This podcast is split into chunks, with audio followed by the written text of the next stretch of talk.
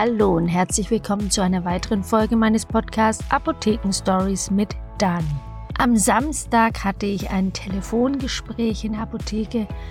Da rief mich ein ganz aufgelöster Mann an, ein Vater von einem zweijährigen Mädchen, und er erzählte mir, dass seine Tochter letzte Nacht einen furchtbaren Husten hatte, so einen bellenden Husten und Atemnot. Und er war wirklich überfordert und wusste nicht, was er tun sollte und hatte so Angst, dass es nochmal passiert in der nächsten Nacht.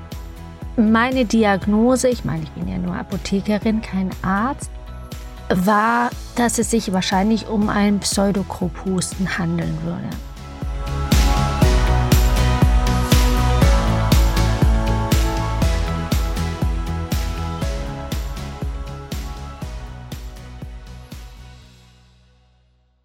Ich habe ihn gefragt, was er denn gemacht hat und er hat mir ein paar Sachen erzählt, beziehungsweise als ich ihm gesagt habe, was ich machen würde in dem Fall, hat er gesagt, ah ja, stimmt, das habe ich gemacht und es hat gut geholfen. Zunächst möchte ich euch aber mal erklären, was ist denn ein Pseudogrupphusten und warum äh, werden oft die Kleinen davon betroffen sein. Der Pseudogrupphusten kommt meistens, wenn ein Kind oder ein Baby, Säugling eine Erkältung ausbrütet oder schon erkältet ist.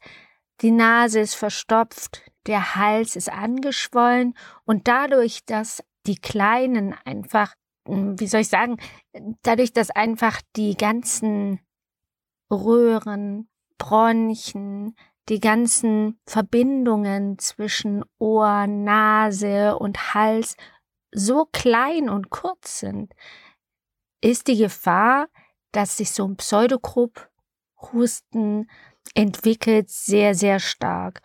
Und oftmals kommt es in der Nacht, tagsüber sind die Kinder ganz fidel und lustig und man würde nie dran denken, dass es ihnen in der Nacht so schlecht geht.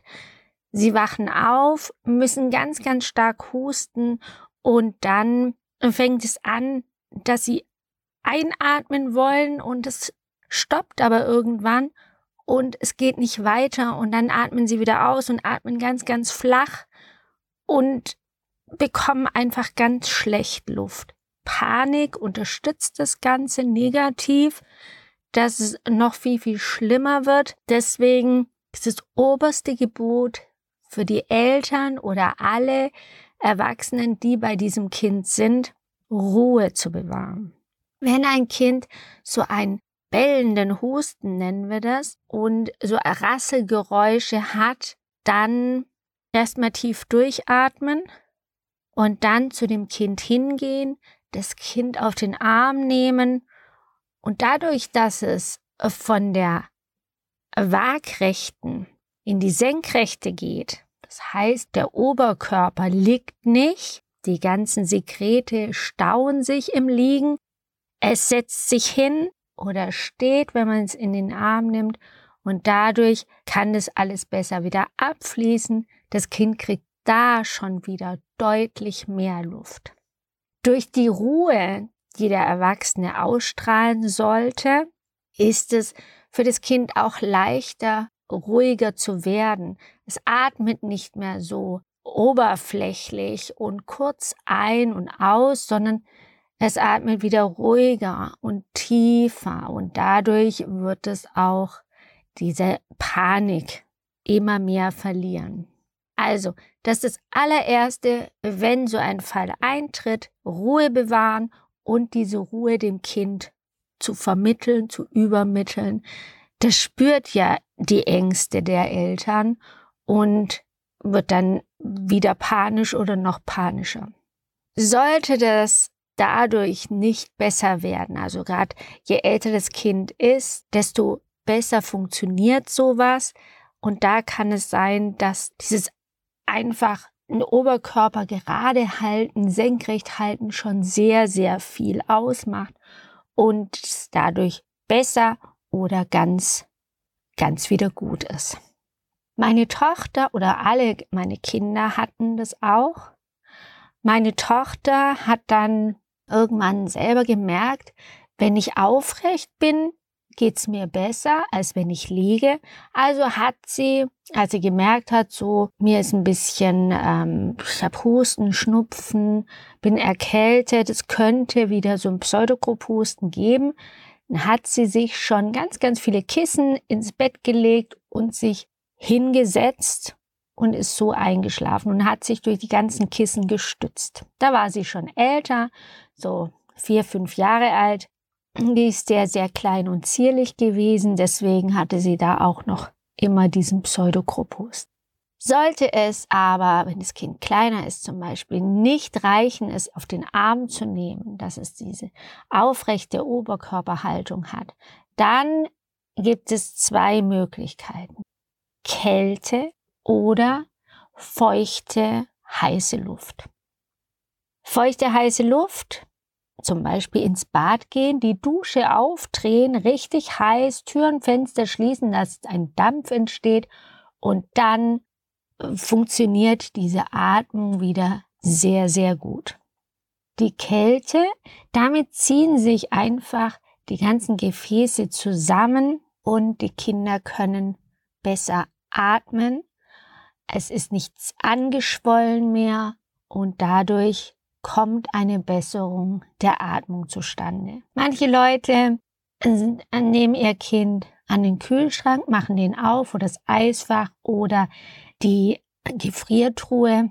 Ist natürlich jetzt bei den steigenden Energiepreisen nicht so toll, aber wenn es dem Kind schlecht geht und man da als erstes dran denkt, oh, das habe ich gehört in Dani ihrem Podcast, das wäre natürlich super, dann ist es ganz in Ordnung, das Kind vor den geöffneten Gefrierschrank oder Gefriertruhe oder Kühlschrank zu setzen. Natürlich muss man aufpassen, man muss das Kind einpacken mit einer Decke, damit es sich nicht verkühlt und die Erkältung noch schlimmer wird.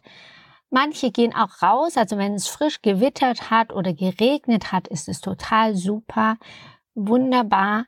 Diese feuchte Luft hat man dann auch draußen Oftmals passiert aber ja so ein Pseudogrupphusten, wenn man eine Erkältung hat. Im Winter, also meine Kinder hatten das grundsätzlich in den Weihnachtsferien und dadurch wussten wir, okay, jetzt kommt es wieder. Aber die erste Nacht bei unserem Sohn, die war wirklich schlimm. Wir wussten nicht, was passiert denn da. Keiner hatte uns darauf vorbereitet. Wir hatten uns nicht belesen. Und ähm, mit der Pharmazie ist auch immer anders, ja. Wenn man die Sachen lernt, dann weiß man zwar das, das, das, das.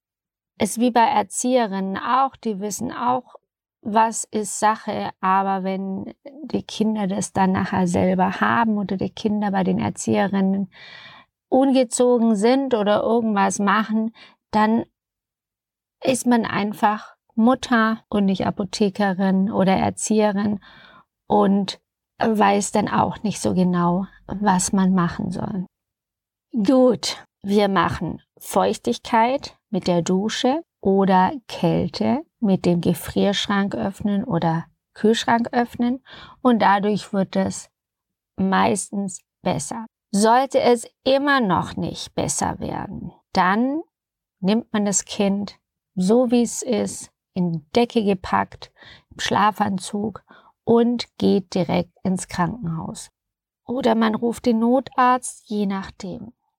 112 ist immer die richtige Nummer. Man äh, muss jetzt nicht mehr unterscheiden, mache ich 112, 110, 116, 117 oder was es alles für Nummern gab oder gibt 112 und dann werden sie weitergeleitet.